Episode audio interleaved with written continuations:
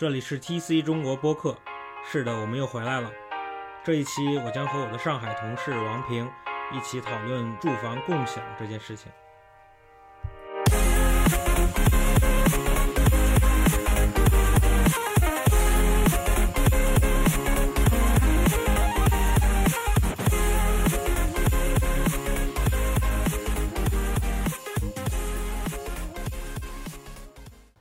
最近在微博上出了一件事情，就是有一个用户他在微博上声称他自己的这个房子在 Airbnb 上出租之后，呃，一个租客他其实是他不是来住的，他是来拍电影的。当时就反正他们就保证就说我这个绝对把你们的这个房子保护的很好，然后我们只是用来拍个电影，拍完我们就走了。结果呢，等他拍完了，然后这个。房东过来收房子的时候，就发现这个房子被毁的乱七八糟。然后呢，他就控诉这个事情，然后说这个人既不给他赔偿，也不给他道歉，不拉不拉不拉，就大概是这样。呃，其实这个事吧，应该应该目前来说已经很明确了啊，就是说上海这位呃当事人呢，他其实。整个交易过程不是在 Airbnb 上发生的，他自己用微信，包括呃房租的支付也是通过微信来进行结算的。所以说 Airbnb 在这件事上本身是没有任何问题的。呃，这个东西我尽量还是在平台上做，就跟在淘宝上买东西一样。对对对，首先呢，其实还是想替 Airbnb 来澄清一点啊，它是嗯有一套自己的保险制度，就是说给不管是房东还是客人，如果在 Airbnb 上遭遇到了不满意的行程。可以给他，嗯，进行来定损来赔钱这一套制度是有的啊。但是呢，我们从这件事上其实也看到了，可能潜在的有，如果在 Airbnb 上发生了交易的过程，而且他的房子造成了这样大的损伤，其实是有这种潜在风险的。我是觉得吧，呃，这个东西我像你刚才说的，Airbnb 它自己也有一个赔偿基金嘛。就是他可以，如果你真的不爽，不管你是租客还是你是房东，你你的房子被人被人毁坏或者是怎么样，你就直接找 Airbnb 就好了。然后你是你，如果你是租客，你被房东歧视了，你你可以直接去跟他说的。我觉得 Airbnb 应该还好，就是对这些东西的，它应该是保护的比较比较对比较大的。而且 Airbnb 我觉得它其实是一个蛮在乎这种社区体验的，而且他想用他的力量去改变它。如果要去做那用那种 coach surfing 那种，就沙发旅行那种，那种更惨，那里面什么变态都有。嗯，当然那个是不要钱的，但是你可能就会遇到很多奇怪的事情。之前遇到过，早上出去，第二天回来发现那个主人他家的狗房间里面拉屎，是这种事情都有的。嗯，但是这个你就没办法，你只能下回给他一个评价，然后让社区去评论。n b b 好处可能是他自己可以介入，是这样的。然后呢，其实是这样的，就是你还是刚才说的，你必须要在这个平台上去去进行。可能你会就作为房东的话，可能会受一些损失，就是你可能会就是平台可能会抽成嘛，抽成多一些。我有个朋友当时就是在那个小猪短租上面租房，然后因为因为小猪短租他就比较精明嘛，因为他中国的嘛，就他会在那个他自己的那个内建的聊天里面，把像什么微信呀、QQ 呀。支付宝呀，这些之类的这些关键词，它可以屏蔽掉。啊，这个就非常好玩了。就是我那个朋友，可能他要住住一个月，然后他在上面聊，然后突然那个人就说一些奇怪的东西，就是就好像在引导他，让他去通过小组短路之外的东西联系他。啊，反正他也没搞清楚是怎么回事儿。但是，就像你说的，Airbnb 在今年九月份发了一个声明，其实也是与之相关的。它是主要是说了一些嗯关于房东和房房客之间歧视的问题。嗯，那么，那么站在你的角度上，你是怎么看待？就是说，不管是房东来歧视租客，还是说，嗯，房客来破坏了房东这个房子，呃，造成了一些问题，你是怎么来看的？嗯。我是目前来说，我应该只用两次，两次 Airbnb，然后两次的经历都还挺有意思的。呃，一次是在那个美国旧金山，然后还有一次是在台北。我既遇到过少数族裔的房东，然后跟少数族裔的房东也发生过奇葩的事情。我在住那个台北的那个 Airbnb 的时候呢，也遇到了拍拍那个电影的学生。哎，真是学生，不是那种呃社会似的那种，也挺有意思。所以还是蛮蛮有趣的。你就你就比如说，咱们就跟跟着跟最早的时候说那个呃上戏的这个电影的这个事件，然后我当时在那个台北的时候也是，我当时住在呃住那家大概住了一个礼拜吧，然后其中可能第二天或第三天的时候，然后就有人来敲门，呃，就三间房，然后其中一间我我租下来了。然后他就有人敲我房子，然后就说我们可能接下来三天要拍戏，然后就希望我可能就是在录制的他们拍摄的过程中，我就尽量轻手轻脚一点，什么不要发出声响什么的。我我就我觉得无所谓吧，因为当时我也觉得挺新鲜嘛。他们拍完其实呃虽然说没有像之前咱们微博上这个呃毁坏这么严重啊，我印象中他们当时走的时候其实也是蛮慌乱的。当时整个客厅的沙发全部都是乱摆的，然后呢，沙发和阳台之间的门也没有关，然后空调一直在开着，然后地上也是脏的，肯定是没有打扫了。但是不排除他们可能交了这个打扫费，因为 Airbnb 里面有清洁费这一项，这个倒无可厚非。对，呃，之前其实是很多媒体也报道过啊，你像什么，呃，澳在澳大利亚，他们他们。在澳大利亚有专门的对一些不良房客有登记在册的一个注册的一个制度。你你比如像有一些房客，他将水泥倒进抽水马桶啊，甚至有人将整个厨厨房都拆了。还有还有更夸张的就是墨尔本有一个房客不交房租被人赶出来之后，房东发现整个房子已经堆满了垃圾。其实这个。呃，经过媒体报道还是蛮多的，包括自己也在一些网站上面，你也可以查到很多一些奇葩的租客，甚至是呃令人很气愤、生气这种租客，他完全就已经破坏了房东他他他这个房子这样子。对，你说不但是租客，其实房东也特别奇葩呀。你像我刚才说的，我两次 Airbnb 经历，我一次是在台北，然后遇到了拍摄组，然后第二次就是呃，这不不是第二次，应该是我第一次。租的时候遇到一个特别奇葩的事儿，你知道吗？就是我的房东，呃，是一个有色人种吧，咱们不说黑人了，说有色人种。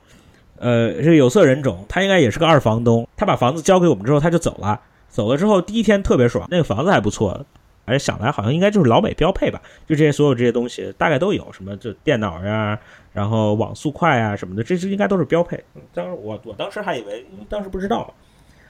这个事情就挺好玩的，网就开始断了。因为当时在那边租了七天吧，七天还是八天，第三天网就断了。这这怎么办？这没法上网，这不行啊！还在工作嘛。然后就跟他说，然后他就说的是让我还让我去设置什么乱七八糟这些东西。我设置一通，其实也就是其实就是骗子吧，就是也不算是骗子吧，就是骗我呗，就是想拖延嘛。然后我说不行，不行之后他就给我了一个公共 WiFi 的一个一个一个一个东西，让我用这个公共 WiFi。公共 WiFi 网速是它原来那个网速，它原来那个网速大概是上行下行大概都一百多兆，大概不到十分之一吧，就变成了可能还没有国内的网速快，而经常断这种，然后不支持多设备这样，然后就勉强用这个，勉强用这个，这还好吧，就至少能上网吧。然后我自己还有四 G，这这这还好吧。然后呢，第四天还是第五天，直接那个就是他们那个那个郡的那个 sheriff 那个那个人，直接就把那个驱逐令贴到我家门口了，就贴到门上了。这个吓死人了！他就说你欠房租，然后我要把你赶走，你要在几月几号，然后几点之前必须要搬离这里。这个挺害怕啊，因为他当时不是说让我搬走的那个时间。呃他不是让针对我，是针对那个房租，写的名字是那个房房东的那个名字，就是那个黑人的名字。然后搬走的时间就是我刚好离开那天，就我觉得这个这个是挺害怕啊！我这怎么着啊？然后我直接给他发照照片呗，我直接发照片传给他，我说这是什么意思？然后他是他直接就是说你别管了，你别管了。然后再过了几天就特特别搞笑，然后他。这个房东突然就给我发信息说：“你收没收到一张信用卡？我在我现在在拉斯维加斯，人被抢。”我说：“我勒个去，这个 有点太奇葩了吧？”就他在等，好像他在等一张信用卡，没张信用卡就活不了那种。然后我就想到那个之前不是那个《生活大爆炸》里面那个那 Penny 不是经常就是这张信用卡不能用，然后等下一张那种。我感觉他还挺像那个，感觉就是二房东吧。我现在还保留着那张驱逐令，我觉得真是挺有意思。然后后来我就觉得算了吧，可怜兮兮的黑人，我就我就我就没投诉。这投诉他一毛钱拿不到，他惨了。他可能看中国人好欺负什么的。我是觉得就是 Airbnb 这样子，它其实已经超越了，就是说一个提供住房信息的一个这样的平台啊，更多的是可能有一些人啊，一些旅行者啊，一些喜欢探探索新新的东西的人，他们就喜欢这种去租一下别人的房子，跟不同人的来来接触。我觉得这是 Airbnb 它的魅力所在。我觉得。以前觉得可能 Airbnb 一想，哎呀，树屋呀，然后又是什么什么特别好的宫殿呀，又是什么又是什么呃城堡啊什么的都可以住什么的，觉得还挺高大上。现在第一次住就遇到这种事情，后来就不经常用。然后在台湾是因为台北其他的那个酒店确实有点贵，当时一个人住的话有点划不来，最后就想了一下，住整体的体验还好，就除了那个他过来拍戏那几天。那个房东也没给我打招呼。嗯，我我没有去尝试过用 Airbnb，因为我觉得，嗯，我是个人觉得啊，就在外面你要选择一些住宿的话，我更希望的是一些标准化的服务，就像酒店一样，即使是青旅，它也是标准化的，对吧？对，就是他以后他肯定是要主打一种个性化的旅行嘛，他肯定不会租房。我假设啊，我瞎猜的，他以后说不定会出什么类似于这种。呃，公路旅行就是旅行的这种 sharing，你知道吗？比如说，我现在要开车，然后从哪儿到哪儿，然后我在网上发布一条这个，然后大家有人想要跟我一起旅行，比如说我，呃，我的路线呃很独特，或者说我的车很独特，就这样子，呃，可能就有志同道合人一块儿去一块儿去分享，可能就是从 A 点到 B 点，B 点刚好是我的家，我的家也很有特色，然后我这条路都很有特色，你可能从这个从头到尾都来。从来就跟着我，然后你就不用去买机票，你或者不用买火车票，这样子你就可以整个一趟的旅程的这种体验。嗯，我我觉得很是非常有可能的。包括他们今年九月份出的那份，嗯，有关歧视的这样一份声明，已经是有这种你说的这种规范的一一些属性在里面了。这样的话，对，其实对他们也是有好处的，就是在对继续使用 Airbnb 的人来说是是有好处的，因为。这样的话，这个社区就统一了嘛，就不会有那种特特别奇怪的，呃呃，不能说奇怪，就是志志不同道不合的人吧。这样。但是我觉得啊，作为一个信息共享的平台，他们出这样一份协议始终是不合适的，对不对？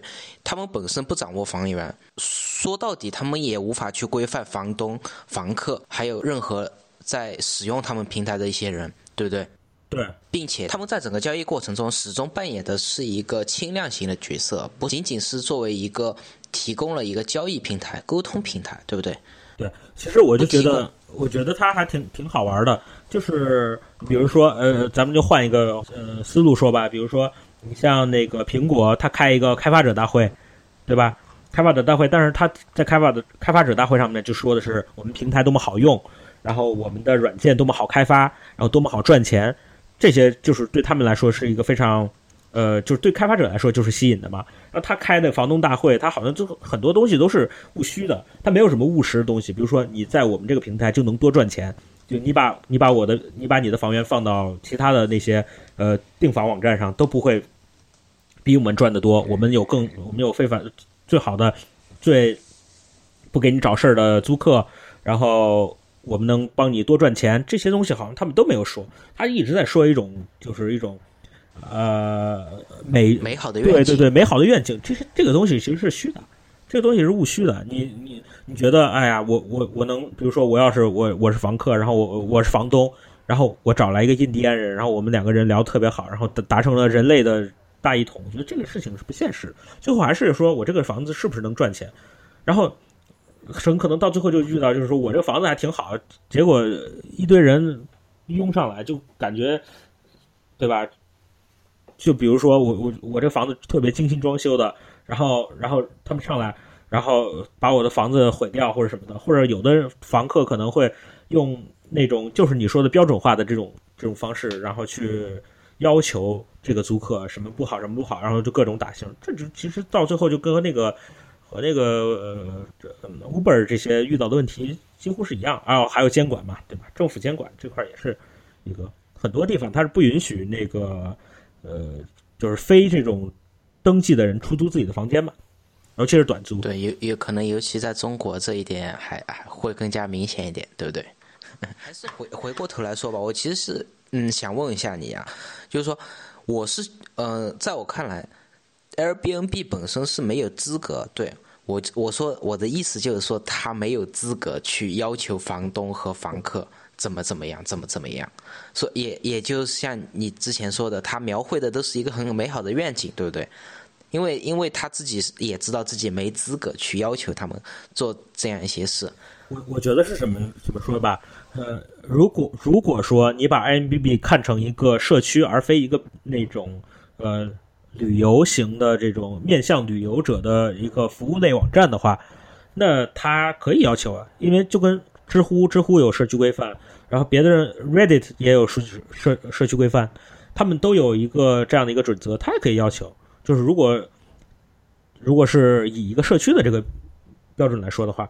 但是现在的问题是，它到底是一个社区，还是一个，还是一个服务平台呢？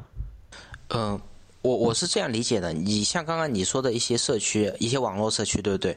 用户要在上面用的话，它是用户所在的地盘是你网站的地盘，在 Airbnb 不一样，用户真正去住的是另一个人的房子，另另一个人对房子拥有绝对的拥有权和。和任何在房房子内发生的事，他可以说他都是具备了掌控的权利的。对对对。所以说，Airbnb 本质上和那些网上网络网络上的社区是不一样的，它还是不能说去呃要求呃它的一些用户来怎么怎么样，他们只能说呃希望用户能怎么怎么样。这这是完全不两不一样的两个概念嘛，对吧？对，过去不是风能进雨能进，皇帝不能进嘛？就是这是一个所有权对所有权的一个，就是你房屋所有权的干涉。这个房子是我的，我当然可以。美国不是还有那种进来之后，就你如果擅自闯入就枪伺候，对吧？确实是，确实是这个。其实他们做这个，也有可能是吃官司吃的比较多吧。就是很多，比如说，如果说租客。在房东这边受到侮辱了，然后可能就会连 Airbnb 一块儿告啊。这个的话，对他们来说其实是增加法律成本。这样的话也撇清了这个关系嘛。你就是说，呃，十一月一号之后，只要我能用这个，我只要再用 Airbnb，就证明我默认了这个协议。如果你不想用，他也给你说，你你不想用你就删掉，就这样。但是现在好像也没有人公布，他们也没有公布到底多少人删掉，或者是用完之说完这个之后，是不是这个他们的表现还在增长，都没有说。对他，他们是他们肯定是不敢公布的。他们如果这样公布了，到时候肯定会有一批用户要离开这个平台，更多的用户因为因为看到前面离开的用户，他们会心里面会有更多的担忧，对不对？哎，那你说国内的没有这些？国内没有这些东西吧？就是这些要求。你像小租短租，好像已经开始做一些自营的业务了吧？国内好像就是说，最后还是要自营，还是比较好一些。就和那个自如那种，就租房的那种一样，把房源自己掌握，然后这样子也好控制，对吧？做这种社区的这种平台，不可控的事情太多了，尤其是这种纠纷。